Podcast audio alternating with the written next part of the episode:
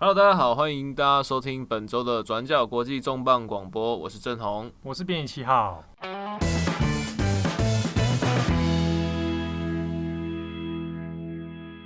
呃，在过去大概十天里面，其实呃，我们也收到很多读者的来邀邀邀稿啦，然后后来询问，就在讲说，哎、欸，日本最近好像有一种民族觉醒的气氛，就是呃，过去我们大家都会觉得说，哎、欸，日本好像都不太关心政治，然后什么社会运动啊，或者是说对于就是所谓的结构不公啊，反话语霸权啊，哎，他都没什么反应，完全没有思考构造改革。对，那就是过往嘛，就是大家都知道，就是日本的 Twitter 上面流行的那一种 Hashtag，就是标签关键字，时不会有大流行的，通常都是什么手游在抽十连抽，或者是手游特殊卡片，或者是说就是在电视在播动漫或者是那种影集连续剧综艺节目的时候才会有热门。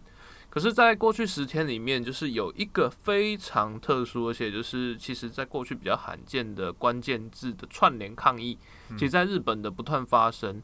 呃，那个事实上，那我们请其他人来解解答一下。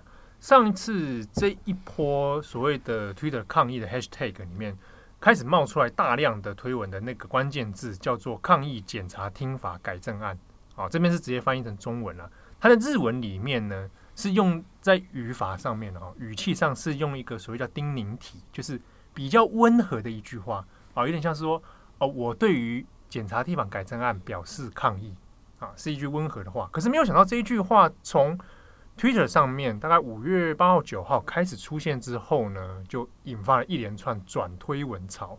转推文之中还有人就直接也是哎用 Hashtag 做一些发文这样，那。数字之高是已经超过了四百七十万，在短短几天当中，那截至目前为止，我们这个录音播出的时间，差数字已经到五百万了啦。哦，累积起来，那你想说五百万这个听起来好像没有什么概念哦。在日本过去几年当中，曾经能够突破到四百万以上的 hashtag，短时间哦，大概就是那个吉卜力播《天空之城》的时候啊，那个是曾经几度让那个 Twitter 宕机过的。Hashtag 潮，在电影或动画直播的时候，我通常都会有这种串联，嗯嗯、所以常常比如说像之前还有还有什么超人对蝙蝠侠，哎、欸、对。对对对，或者是那个复仇者联盟，嗯，然后有的没有的，但大部分时间都是心理测验跟 跟抽抽手游，对对对对对，而且你刚刚那种所谓心理测验，那些大概了不起十几二十万，我是有人已经觉得很厉害了，破到百万。所以这一波这个事情又是跟政治有关，所以让当时的日本社会很震惊的是，哎，怎么会有这种事情？Twitter 的平均使用年龄其实算是年轻人比较多啦。那年轻人指的是什么？呃，像我们这样的人又来又来 啊，就是日本的这个社群网络里面，Twitter 算是很强势的一个媒体。好，那居然会是一个跟政治有关的，所以很多社会舆论啊，那甚至政界都感到非常的讶异哦。这边其实特别讲的是说，就是我们呃，其实时不时都会有那种政治抗议嘛。每天看推特，大部分的也都会各国都会有在做这种类似的串联。可日本这次比较特殊的原因是，呃，我反对检察厅改革案。对，这个它其实不止一天出现，它连续好几天，甚至直到就是十天之后，类似的反对检察厅改正或相关的文体还是不断的可以冲上。全球可能前十大的热门关键字，对。那呃，关于这个改正案的事情，我们之前在转角的网站里面已经有出了一篇文章解释它的缘由了哈。那这边帮大家简单的复习一下，就是检察厅法改正案是要改革里面关于退休年龄的延后的事情啊。那这个跟整体其他的改正案跟国会现在一连串的像公务员的退休年龄啊这些延后有关。好，那。大家想说这个东西听起来好像也还好吧？对啊，因为日本不是一直在讲就是高龄化啊，然后在讲劳动力不足啊。其实它这个背后一个原因是因为日本的老后年金也要崩崩溃了嘛，哦，所以为了延 年金改革，就是不要让这些人太早太早可以退休。对，所以日本的为了怕年金太早，大家先领光破破产哦，那干脆啊不如这样，大家一起延后年龄退休年龄，延后了之后晚点再领钱，所以它有个这个背景存在。那检察厅里面的，比如检察官啊，哦，检察检察长啊，他们要准备延后退休年龄是其中一个改革案。可是呢，在这一波推特潮里面，就有人放了一张简要的人物关系图，就从这张关系图里面就指出说，其实现在东京这个地检署的那个检察长，哦，那黑川弘务先生，他就刚好前阵子的时候被这个日本内阁用直接哎手伸到人事的异动里面呢，把他的退休年龄延后，延后之后刚好可以去接上之后的检察厅法改正案。在这边的指控已经变成说，呃，他本来呃，检察厅长、检察厅的改正案应该是，比如说比较结构性的，或者是比较统合性的。可在这次抗议里面，他其实非常明确的是针对黑川，然后甚至是把这在怀疑说，整个结构性的改革可能是为了这个人的呃官图来铺路。对，所以那一张人物图就变成在 hashtag 里面常常一直被推出去的一张。哎呀，好像就有点恶搞的感觉，但是感觉说，哎，你从这张图里面感觉到黑川跟安倍之间好像呈呈呈现一个亲密关系。所谓的亲密关系到底是什么？因为黑川这个，我们其实在平常来看，就是日本的新闻，它其实也不是一个很常出现的名字。对，他上一次出现是因为那个之前高温逃出去啊，啊，因为高温东京地检署，所以他那时候名字有跑出来。但他的这个亲密关系里面，伴随着另外一个 hashtag 就是。日本内阁的守护神哦，甚至是说首相的守护神，龙猫吗？豆豆，龙猫啊，类似那种概念 啦。不是不是不是，哪是这种概念？我是说，他这种守护神意思是，过去几年来当中，包含安倍本人在内，不是也卷出了很多的弊案，森友啊，对，然后还有那个赏樱会啊，各种啊。那守护神概念当然就是在法律上面让。这个警察总长里面，如果让黑川能够顺利当上的话，我多了一个自己的亲信，在法律的这个部门里面帮我把关啊。那之后安倍的任期之这个任内呢，大概也可以过得算是风风水水了啊，还不错。所以才这一波里面讨论草里面就开始连接到说，哦，原来改正案是在帮安倍他日后的政权的稳定性铺路。那这个事情就是变成有点私相授受。啊，把手直接深入到司法里面，把三权分立的状态平衡的打破啊，所以看当时呢，在这波推特潮里面就引起很大的浪潮。那你看到一些那个推文里面就开始说啊，大事不妙，然后就会加上 hashtag 我反对检察厅法改正案，或者有人开始讲说哇，政治真黑暗，巴拉巴拉，开始这一波之中，当然有趣的是，除了一般的 Twitter 使用者之外。开始引起引起话题，是开始很多那一种公共人物、艺人啊，比如说小泉今日子啊。我讲小泉今日子，是不是大家年轻人都没有反应？嗯嗯嗯嗯 之类的哈。然后卡莉怪妞那天郑红跟我说，卡莉怪妞已经已经过气了，是是真的比较比较没有像。对了，他他出道蛮早的啦哈。对，那浅野中信总可以吧？知名演员呢、欸？浅野忠信，我现在想到浅野忠信，都想到他在好莱坞都拍一些怪片，就是什么浪人事，就就跟基努里维的那个，对啊之类的，就是跟渡边超奇幻中成长，就不知道他演什么。浅野忠信啊，等等，那还有秋元才加，秋元才加我很讶异啦，前 AKB 四 Forty Eight 的成员，好啊，给你们没有反应哈，嗯，他 这些艺人相继在 Twitter 上面也加上了这些 hashtag，然后也有响应。那甚至也说希望大家来关心一下这个事情，好，所以在有点像名人加持之下呢，好像这个 hashtag 就变成了一个网络风潮，那跟进推文的人就越来越多。其实这边可能特别，因为 Twitter 在台湾的使用度比较没有那么高，可是因为比如说好，在其他世界各地各国这几年，比如说有那种重大的热门关键字，有的时候常常会被，比如说好，今天是诶。呃，编辑七号爆出性丑闻，然后他是全世界第一，然后我点进去，然后就会有，其实会有一些就是乱入的、乱入的乱标签，比如说他可能就是就完全看不懂在写什么，然后标签进去，然后里面其实为了什么韩韩星团在拉票，对对对，这种事情特别好像在东南亚的国家会特别流行，就是为了偶像来造势，然后就是会进去，然后就你就会发现七号性丑闻，点进去。那就是韩星的 MV，对对对这个事情在过去在这几年特别变成一个很奇妙的现象。然后像上次那个泰国不是有一次那个有爆发那个枪击案？哎，对对对，然后就是枪击案，然后就是很热门，全球热搜。然后点进去就还是有人会那边帮韩星拉票，然后就泰国人就生气就谴责，然后变成另外一种 另外延伸事件，对，就对平行时空乱战。但这次不太一样，这次是这些艺人是真的对知道这个标题在讲什么，不是没有意识或不小心按到。没错，他这之中，比如说卡利怪牛好了，他就有去指出说，其实他有先去询问了自己比较熟悉政治议题的朋友，问他什么是检察厅法改正案。啊，问问之后，他觉得大事有一直不太对啊，所以他才 Po 文。但是他 Po 文没多久之后，就因为很多大量的网友会进来说，啊，你你一个艺人歌手懂什么政治？闭嘴啊！啊，然后开始底下会有一些攻击性的言论，攻击他的性别、丑女。啊之类的各种啊，你过气艺人 之类这样的留言之后，卡利官又把文章删掉，啊删掉，但还又再 po 了一篇跟大家说，为什么我要删，是因为他发现歌迷会为了这件事情吵架，好，为了平息愤怒呢，我我现在把这个文字删掉，但是他还是补充，这个事情还是很严重，希望大家有有能力关心的人去关心一下，到底检察天法改正案发生了什么事情。好，所以这样一路下来。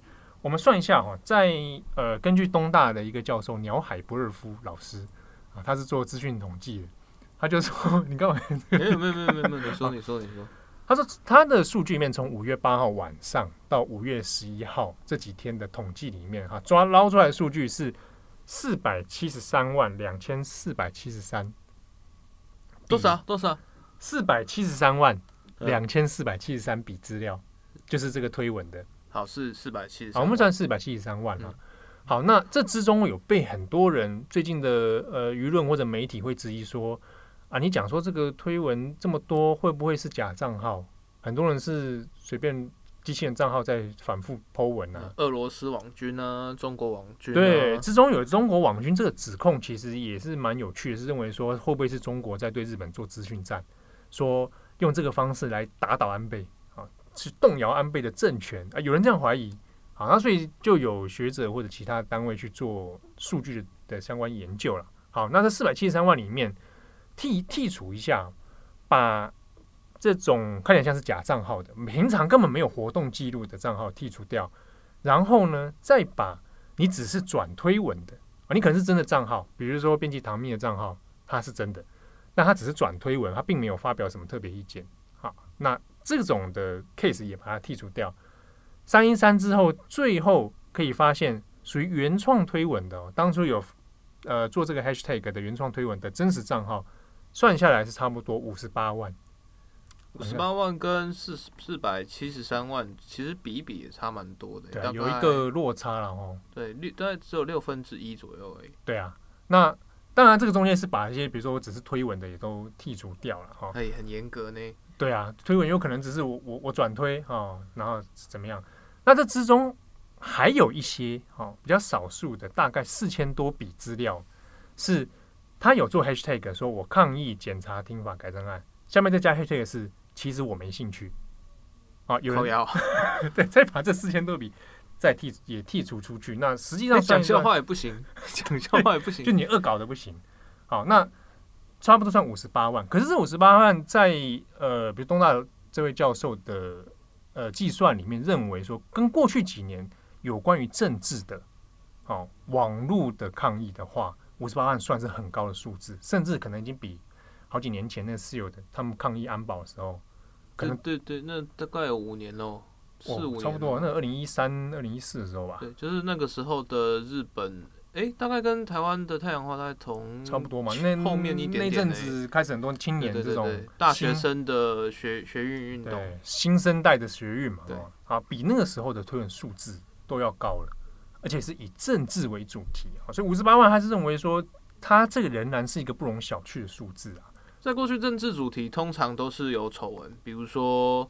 比如或者是选举的时候才会有，然后通常都会以就是呃当事人的名字，然后或者是很快的就是丑闻的事件名称，嗯、就把它带过去，比较少有那一种对于政治主张我抗议，我认为对，我觉得不对等等等的那种，真的是看这种有针对性的。对，这你讲到这个就是重点，很少有这种我有明确主张的，我要什么我不要什么，哦，这个东西就的确很少见。那在这里面呢，这个统计数字还发现一个有趣的几个点啊，一个是说有人会怀疑，那会不会有很多人是为了去刺激安倍政权，那我去开了一堆新账号？OK，这个东西根据他所他调出来的数字里面，其实这个现象很少，有零星的，但是没有非常多。另一个是反过来看，这个 hashtag 叫做“我抗议检察厅法改正案”，对不对？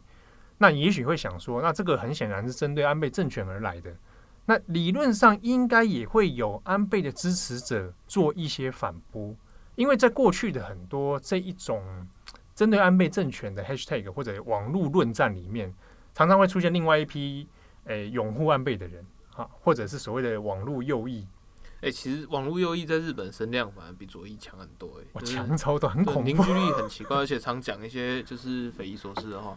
对啊，就是很其实那个有些逻辑跟爱国小粉红也相去不远啊。好，可是在这一次事情里面，却没有出现一个明显的。的一个反制，比如说有人会去写说啊，我支持检察厅法改正案，并没有，完全没有这样的现象，所以反而是呈现了一面倒的这一种反对抗议的声浪，在这一波的 Twitter 浪潮里面。所以，呃，你整体而言，它这一股在网络上所形成的民意，好，那实质上它是有存在的，好，并不是说大家真的都是网军或什么之类，它有。某种程度上代表了一部分社会现象的意见的反应。诶，那除了卡利怪妞之外，这件事情后来好像也从就是所谓的数位烧到实体，然后甚至从就是所谓网络媒体烧到就是诶传统的电视啊。对啊，因为日本其实电视收视率还是很高的，哦、电视是强势媒体在日本。嗯、好，那这个事情网络烧完之后，通常然后只要有网络话题啊，弄到新闻上面，因为那第二天早上的。晨间谈话节目一定会有这一题，好，那大家如果有兴趣，你如果刚好人在日本，或者以后等你疫情过后去日本，你早上六七点的时候起来，你看一下，除了晨间新闻之外，有很多那种晨间谈话类的节目啊，会找一些比如说社会贤达之外呢，还会有搞笑艺人，对，啊，那一起来上节目排排坐，对，像那个近近藤春菜，然后哎，对对对对对，就是或者是一些你就是你会觉得。发生什么事？对，觉得哎，你不是搞笑艺人吗？哦，在这边来跟大家聊新闻。对，但是他都是会以一种就是哎，这样等于海纳各各方意见，然后各方立场。而且他这种节目很多通常也会是带状啊，每天啊或什么，所以会变成一种呃晨间收视的大部分可能是主妇群居多了，好，会变成一个哎电视打开会固定的几个面孔啊，那会讨论一下今天的新闻啊，像之前志村健过世的时候啊，早上那个谈话节目也几乎都是这些。好，那这个事情当然也有在曾经很多谈话节目出现嘛。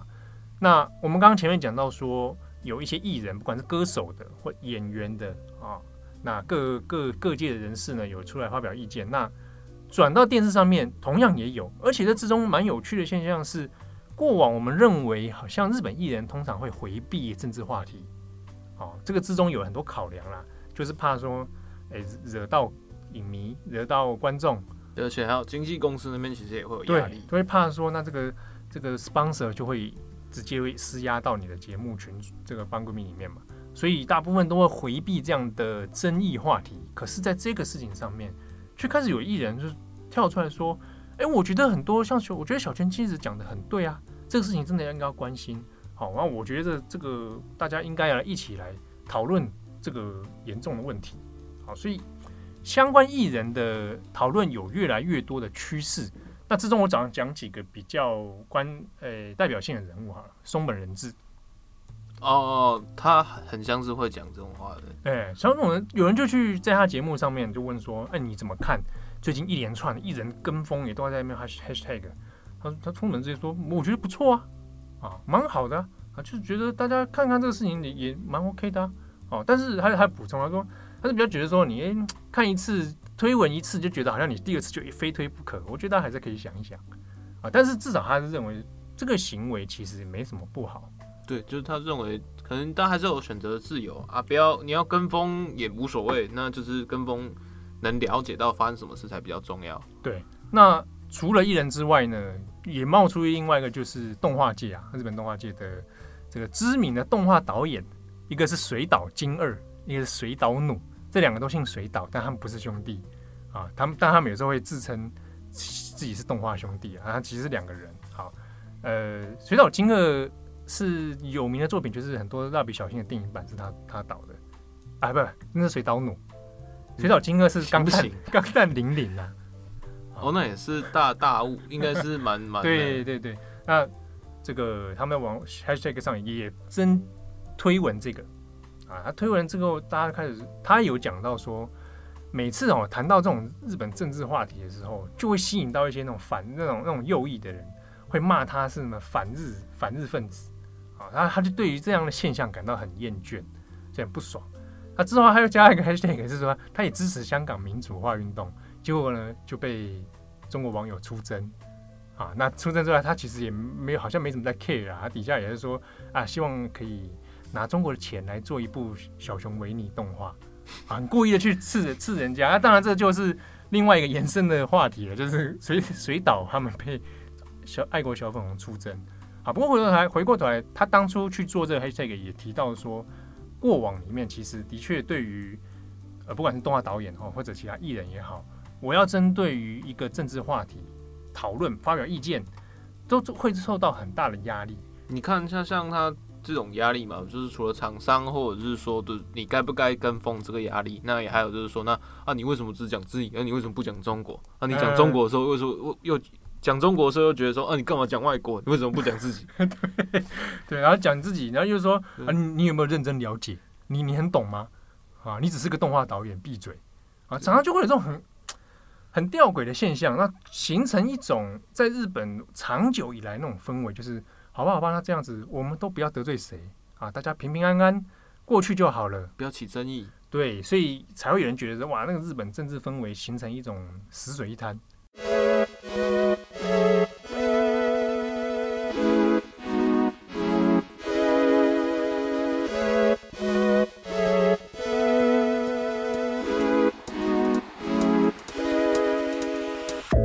中艺人里面有一个 case 蛮特别的，就是也算是前 AKB48 的紫原丽乃啊，不知道我们听友里面有没有是紫黄的粉丝啊，俗称紫黄。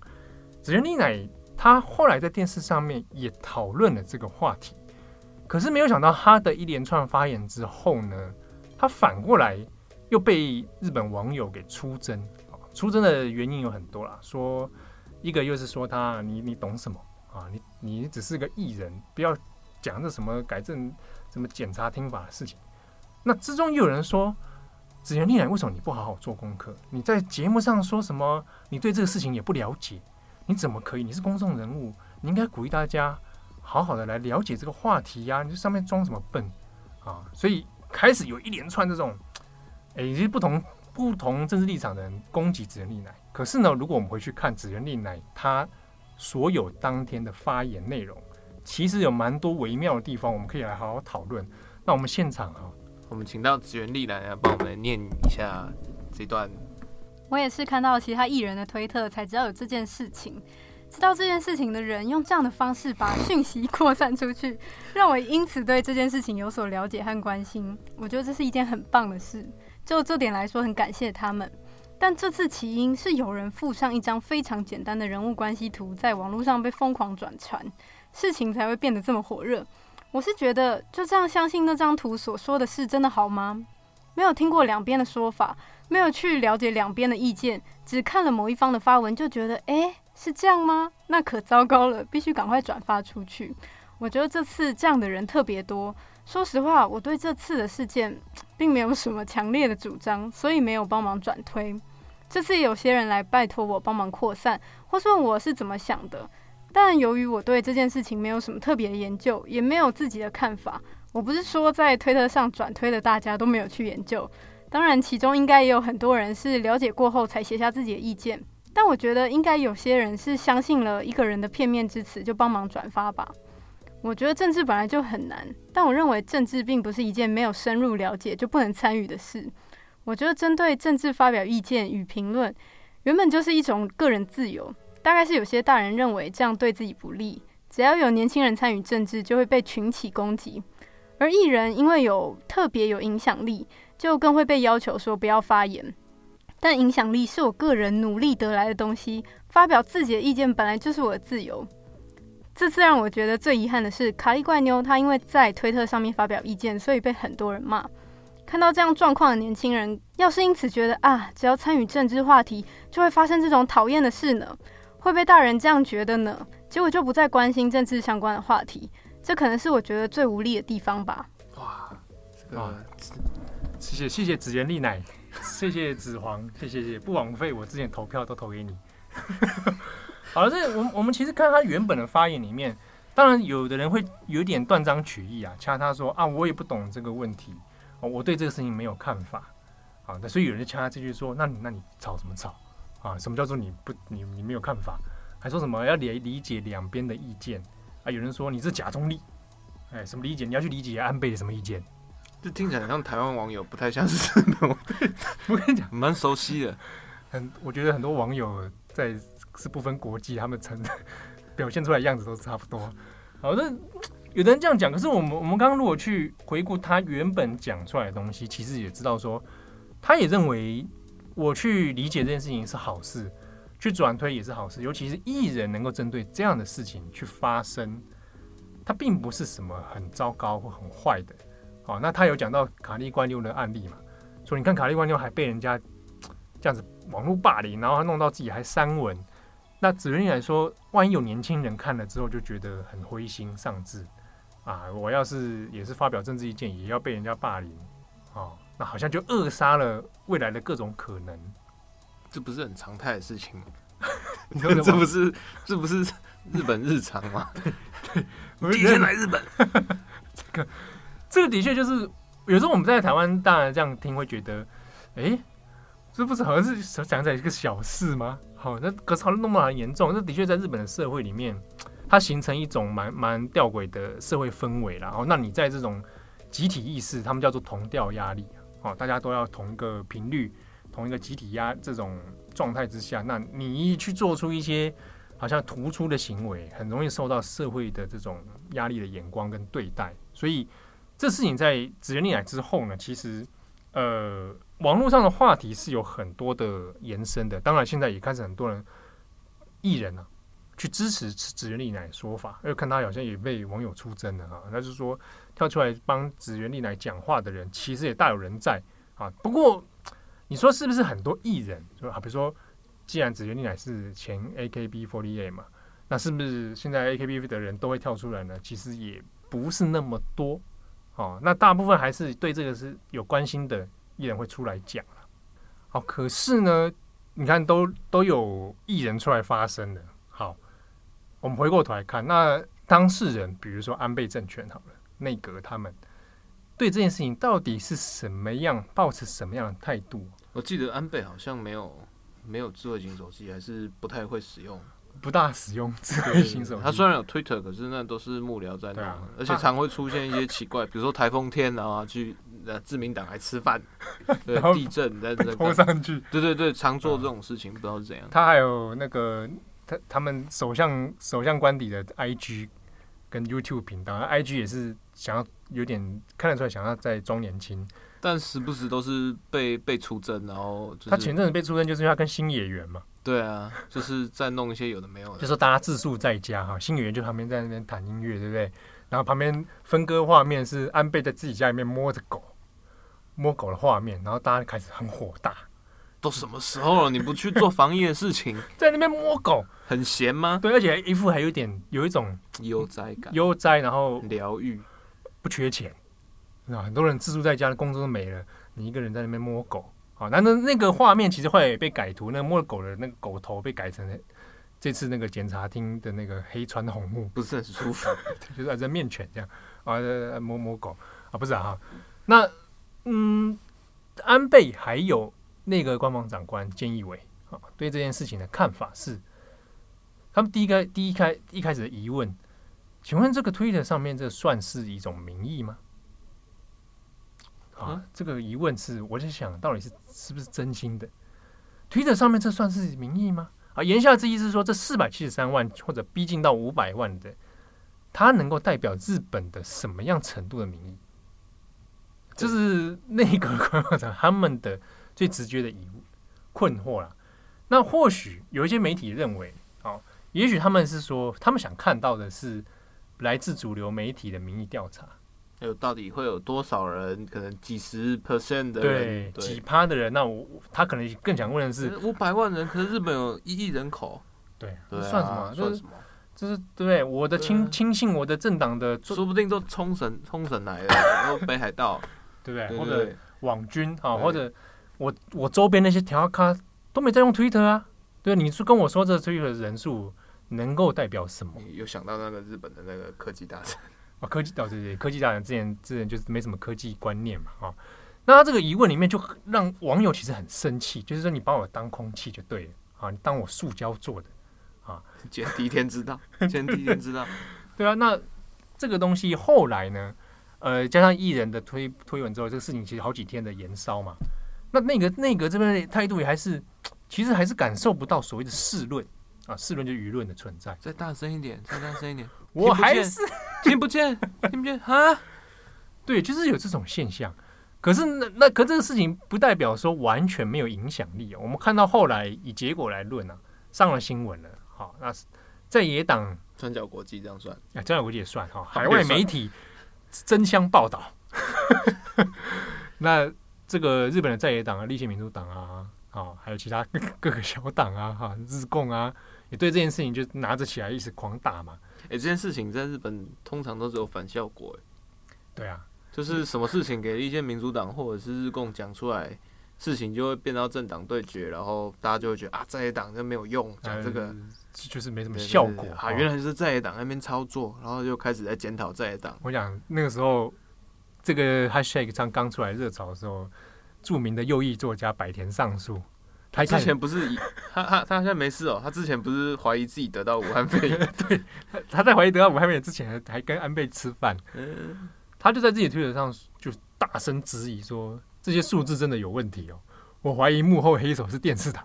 这个这很很熟悉，这个这个这个这个说法很熟悉。对，那这个事情他后来也他也没证据嘛，也无法自圆其说。哈，那他最近百年上诉的最新动态是，呃，这个黑田红雾这个检事长，他不是被被文春周刊揭发他去打麻将吗？在自诉期间还找人揪，对，还找找人打麻将啊。嗯、他说啊，你看。黑川都要辞职了，好，那跟黑川打麻将的朝日新闻记者，你们的总编也要给我辞职。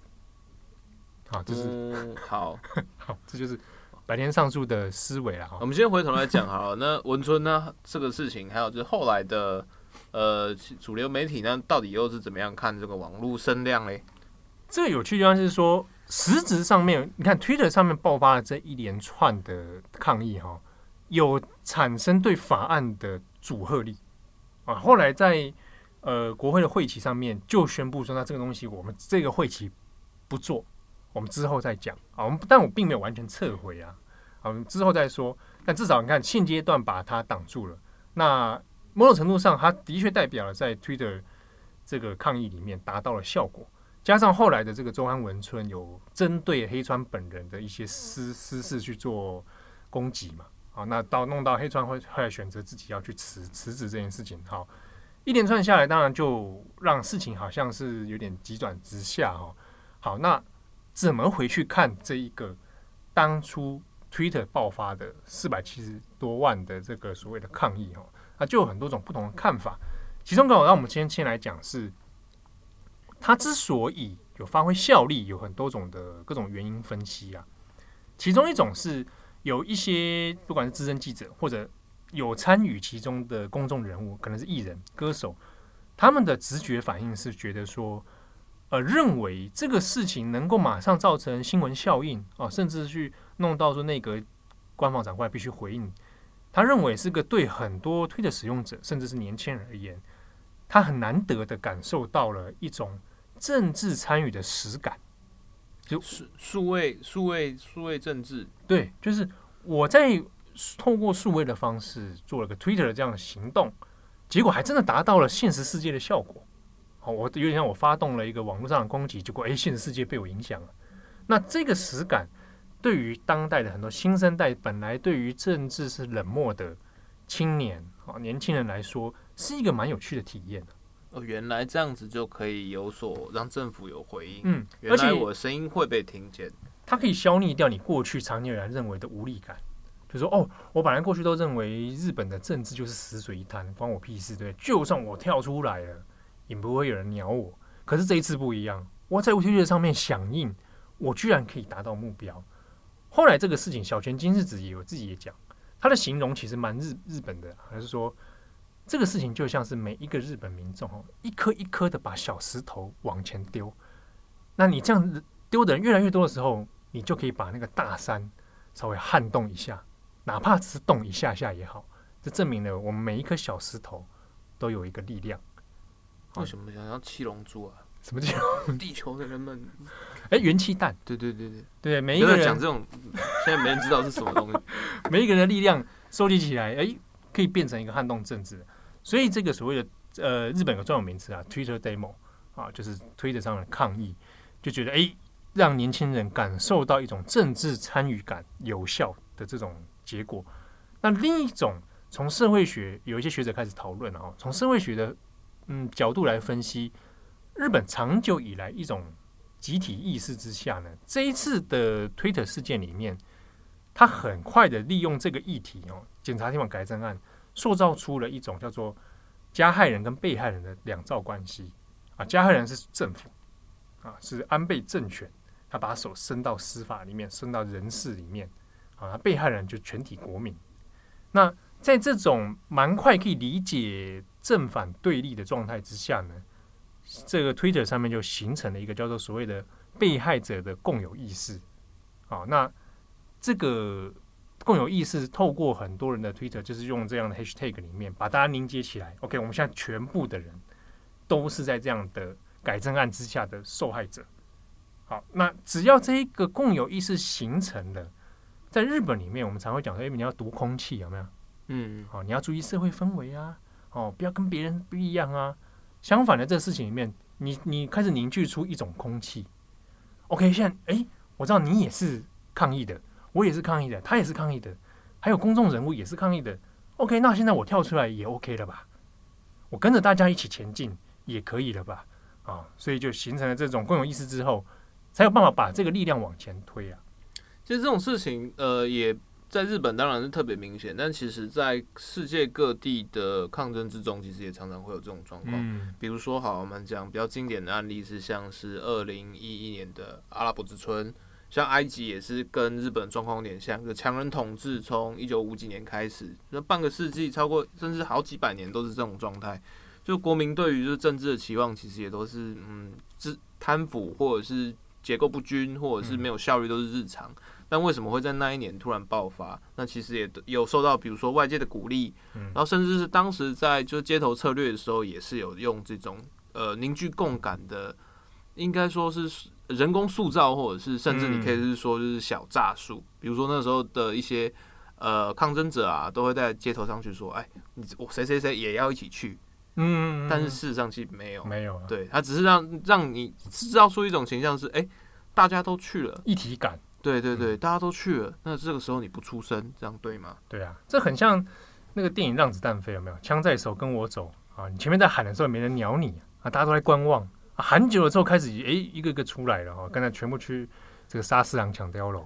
好，那这个事情后来当然，呃，各家媒体哈，不同立场的主流媒体，我们讲几个报纸好了，呃，读卖很很有名嘛，哈，读卖比较亲安倍政权的，嗯，那比较相反立场是朝日啊，那产经啊、每日啊等等。OK，那这之中呢，朝日新闻去找到了，我觉得这蛮特别的，他就找到了当初 PO 那个 Twitter 第一个人。我其实我有点好奇，这技术上要怎么找？然后就找到了，是说最早 PO 出说我抗议这个检视厅检察厅改正案这个事情的这个 Twitter 的使用者呢，是一个一般上班族女性。哦，啊，然后就访问找到他的 Twitter 账号。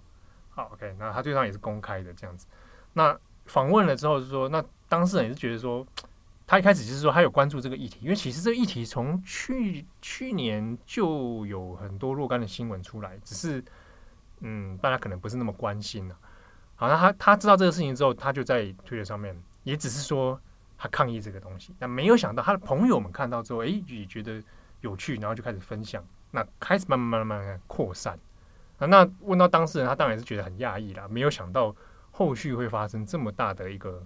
涟漪跟波动，那不晓得现在这个人的身心状况如何，不知道会不会被其他媒体还是政治人物特别关心？其实我们在看这次诶这次的改正抗争，其实大家会都有一个疑问是：诶，为什么会突然爆起来？为什么是这个事件？为什么是现在？然后为什么异能人会对这个事情有兴趣？但其实很多时候，它其实是一个就巧合，或者是 perfect storm，就是就刚好达到一个点上。然后甚至甚至我下一次遇到同样的事情，会不会再发生？其实都不一定有一个。不一定那么笃定，或一充满了很多变数。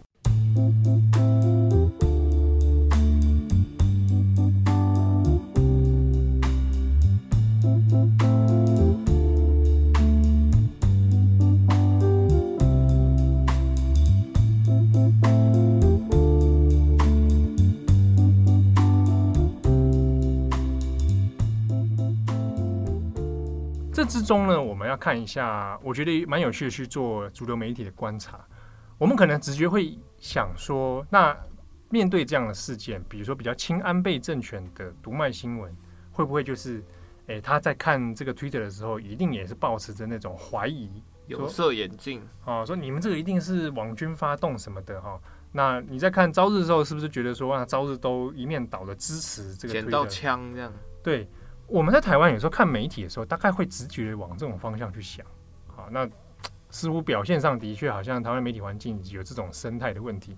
可是我们这件事情如果去看日本，其实读卖自己对于这个 Twitter 的现象也下了蛮多功夫去追踪跟讨论，而且他也有去提醒说，这些现象的背后是成某种程度上是代表着一些民意的。那他反复的去提醒安倍政权，你不能去忽略。这些事情，而且尤其是你过去在针对黑川的人事案的时候，你根本都没有好好解释过。所以读卖的好几篇，甚至也去访问了有这个公开推文的艺人，就说：“哎，那你怎么想的？”好，那这些艺人当然都抱持蛮正面的态度嘛。嗯嗯。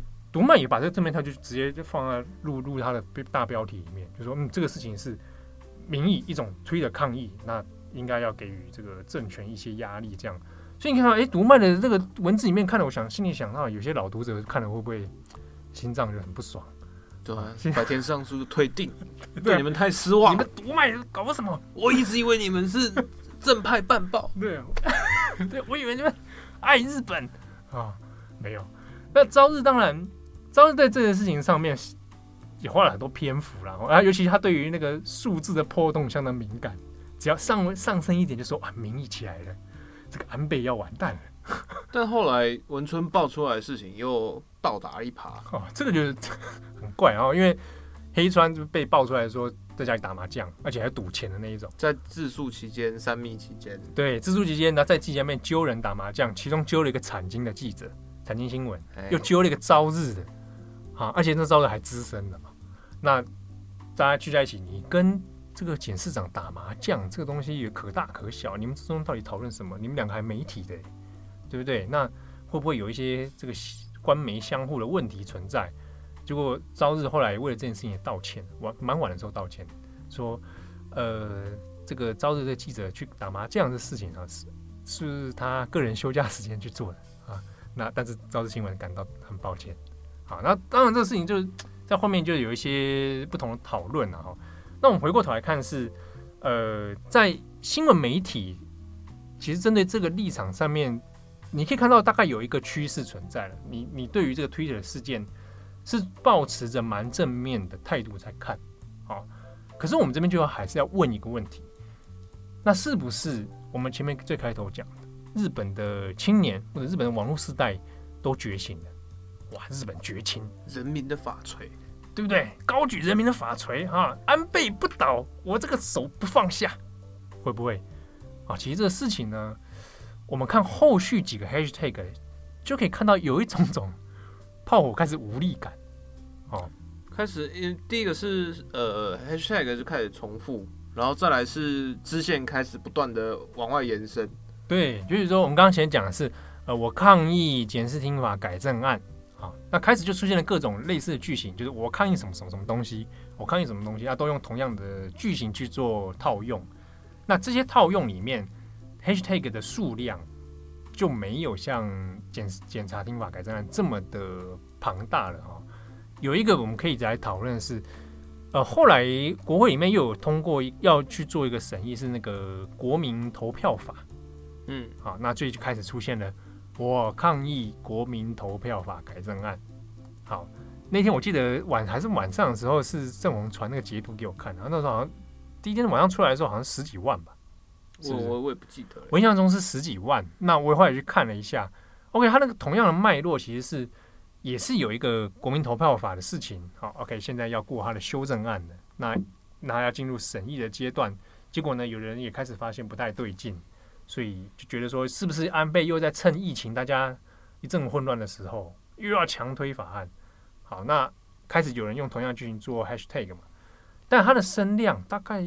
嗯，十几万之后就不没有像那个检察厅法这样子，你说暴冲到一百万、四百万、快五百万这种程度。其实就算是黑川的案子，他后来呃在十天之后第二波高峰，其实也是因为就是呃文春炮打出来之后，对，然后大家说啊这个人果然有问题啊，这个官民官民媒体之间的对啊充满了就是哎。藏污纳垢，对，那时候后来的 hashtag 是什么？黑川麻将啊，黑川麻雀啊，以为是以为是新的游戏出来了，对吧？他就你看已经有一点变化哦。但是那国民投票法改正案那个 hashtag 呢，我后来觉得我自己观察了啊，他没有办法像检察听法那么快速的散播。其有几个原因，一个是他没有办法，没有像之前讲的，他有一个清楚的人物关系图，有点像懒人包。从我懒人包给你，然后马上知道哇，发生什么事情，大家好上手。国民投票法这件事情没有。那之外是，你就算去找国民投票法改正案这个事情好了，你一点进去发现哇，其实很复杂，它涉及到安倍的修宪问题。那其实你也讲起来，这是一个从二零零七年哦，一直到现在十三年了哦，这个改正法一直有存在的争议。但是没有得到有效的讨论跟解决啊！我简单讲一下那个事情，涉及到的是修宪的问题。大家讲安倍不是一直到最后几任就是很执着在修宪嘛？国家正常化的最后一个道路。好，那修宪要要付出这个除了国会三分之二以上的这个参参众两院都要通过之外，我要付出公投嘛。好，那这个国民投票法主要就是针对于如果要修宪了，那公投怎么办？我们怎么办理公投？投票年龄，嗯，所以早期十几年前在修的时候是说，那这个里面是修成是十八岁，你只要满十八岁就能投。可是同时间那个时候日本投票权是要在二十岁，所以两边有出现落差，时间的落差。对，现在投票一般投票已经是十八岁了，对，所以才是说，那这个改正法也跟着一起把它修正嘛，十六岁啊，十八了，哦。还这样，还是用在十八这样子。那中间还有涉及到一些投票，比如说不在籍投票怎么处理啊，等等哦。它涉及的问题其实就主要是针对于修宪而来。可是你在跟 hashtag 上面跟大家讲说，那好，现在这个修宪投票的问题，你要解释很多层，然后才能解释到修宪，然后才能解释到就是哎、欸，真正的问题的核心点在哪里。可是讲到这一段问题的核心点的时候，那又牵扯到另外一回事，就是哎。欸那所以，我应该要支持日本国家正常化，我要支持安倍路线的正常化。对，就问题来说，那我要百田上书又回来了。对，可能就会有人一般人问说：“哎、那你讲了半天，都修宪都就不好吗？”可能就会有民众这样觉得，奇怪了。那宪法第九条要让大家国家正常化啊，哦，我当个堂堂正正的日本人啊。好，那中间又要讨论到更细微、更复杂的关于日本长久以来战后的。宪法跟国家定位的问题，应该说这这样的讨论其实是健康的，而且就是呃，等于是刺激了一个新的空间。那问题在于说，就是呃，当这一波的你等于是一次就初心者去打怪，嗯，对，就当大家开始起来的时候，你就突然丢一个难度非常高的问题，然后前一个问题还没有得到有效解决，或者是有一个所谓政治性的结果的时候，又突然跑出了一个大支线，对，那又很快大家就会缩回来，就觉得啊。哦，政治果然真的是很复杂呢。对，那之中当然国民投票法这个事情有一个比较简单的点，好，如果是平常可能对于政治稍微有点了解的话，大概会觉得哪里开始不对劲的是，因为他要修这个投票法里面哦，要付诸公投这件事情嘛。好，大家知道在台湾公投这件事情，觉得门槛很高，对不对？那现在应该还好好一点的。过去啊，鸟笼公投的时候门槛超高，对不对？那这一个国民投法的修正里面是说，那 OK，针对修宪的国民公投呢，我们只要怎么样？只要公投之后，投票人的半数以上通过，那就算过了。哦哦哦哦，只要投票人哦，就是假设这个投票率越低，就越容易通过。嗯、对，就是好。我觉得有一天真的要来修宪公投了，问大家要不要来修宪？OK，大家去投票。可是日本投票率很低，对不对？常年以来到去年的那个投票率也还是很低，不到二十趴这样。好，投票率很低。假设好了，我们设定一千个人去投票而已，针对修宪投票，只要这一千个人过半数支持，这个通公投就过了。可是这公投是国家宪法，哎，可以这样子？这样真的好吗？对，你说就能够代表民意吗？我们套句内阁官网讲讲讲的话，这算是一种民意吗？哦，能代表日本人吗？所以在讨论这个议题的时候，有些人是朝这个点去去跟社会大众解释说，这个国民投票法很有问题，安倍的手又伸进来了啊。可是后续的掀起的涟漪就没有那么强烈了啊。我觉得主要还是因为他找不太到一个那个敌我双方那种很强烈的对抗意识，或者是卡利官又没有自表态。哎、欸，我觉得其实某种上搞不好，其实需还是需要一些公众人物来带啊。举如我举个例子好了，过去几年当中，不是很多关于冲绳的问题，啊、基地对不对？那填要不要填那个边界水泥要关进去啊？基地要不要继续租给美国人啊？对啊，那在这个玉成 Danny 当选之后，其实他也有做过若干的那种投票嘛。其实冲绳议题的时候，已经有开始有艺人会去针对这个事情去发表意见啊。那比如说我蛮喜欢的一个模特儿 model。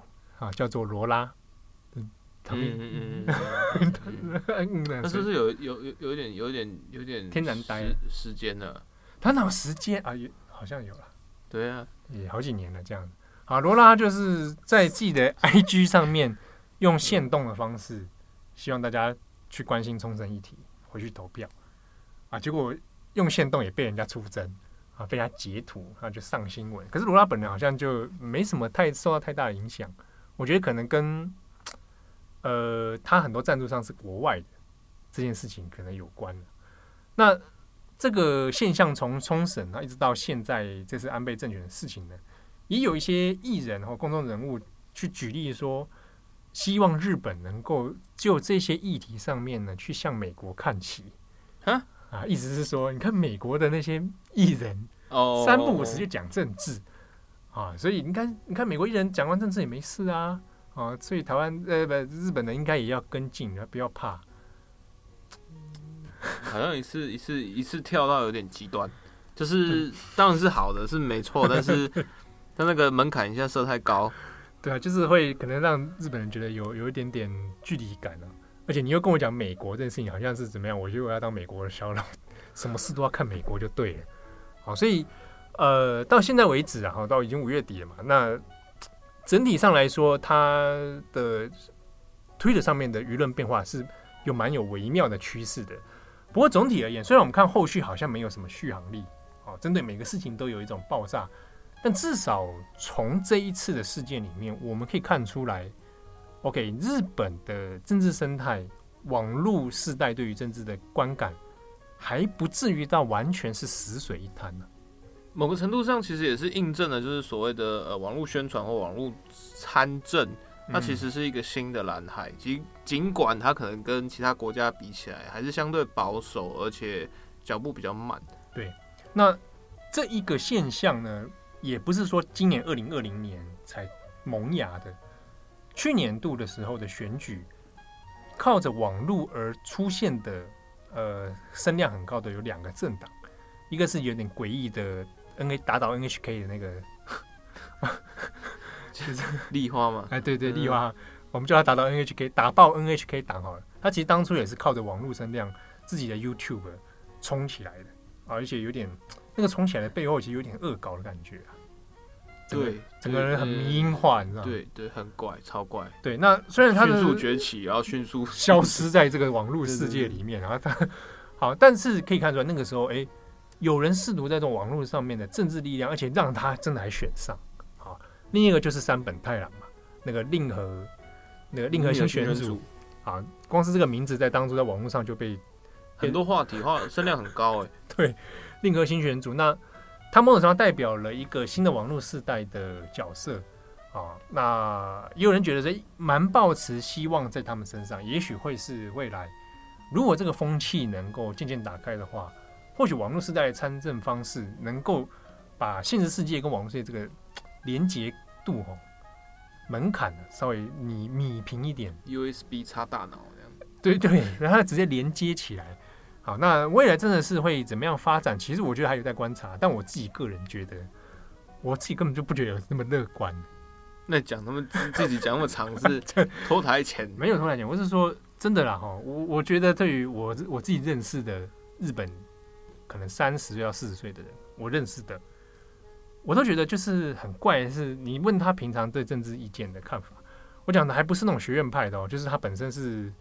呃，研究所或者在做学术工作的，嗯，一般常民的那种，你问他的话，他会觉得说，嗯，我觉得有些事情，有些政治的东西很很不 OK，他觉得啊，对，有些东西，但是看你一脸就政治魔人，来跟我讲客套话，对对对，然后台湾来的，对对对，他讲一讲之后，他说，真麻烦，没有了，他讲一讲，他就跟我说，啊，我还其实是比较关心，就是我出生的土地啊，我出生的这块土地。这个东西就是，那听起来好像没什么没头没脑，对不对？对啊，其实有点像这种回到我原本这一种区域意识里面。日本的区域意识其实很强，对不对？你是哪里人啊？你是你来自这个美浓的织织织田，尾张的织田啊，那或者你来自哪边哪边？那很多人会回到一种社区化之后说，那我在社区做我能够做的政治参与啊，比如说美化这个地区的环境。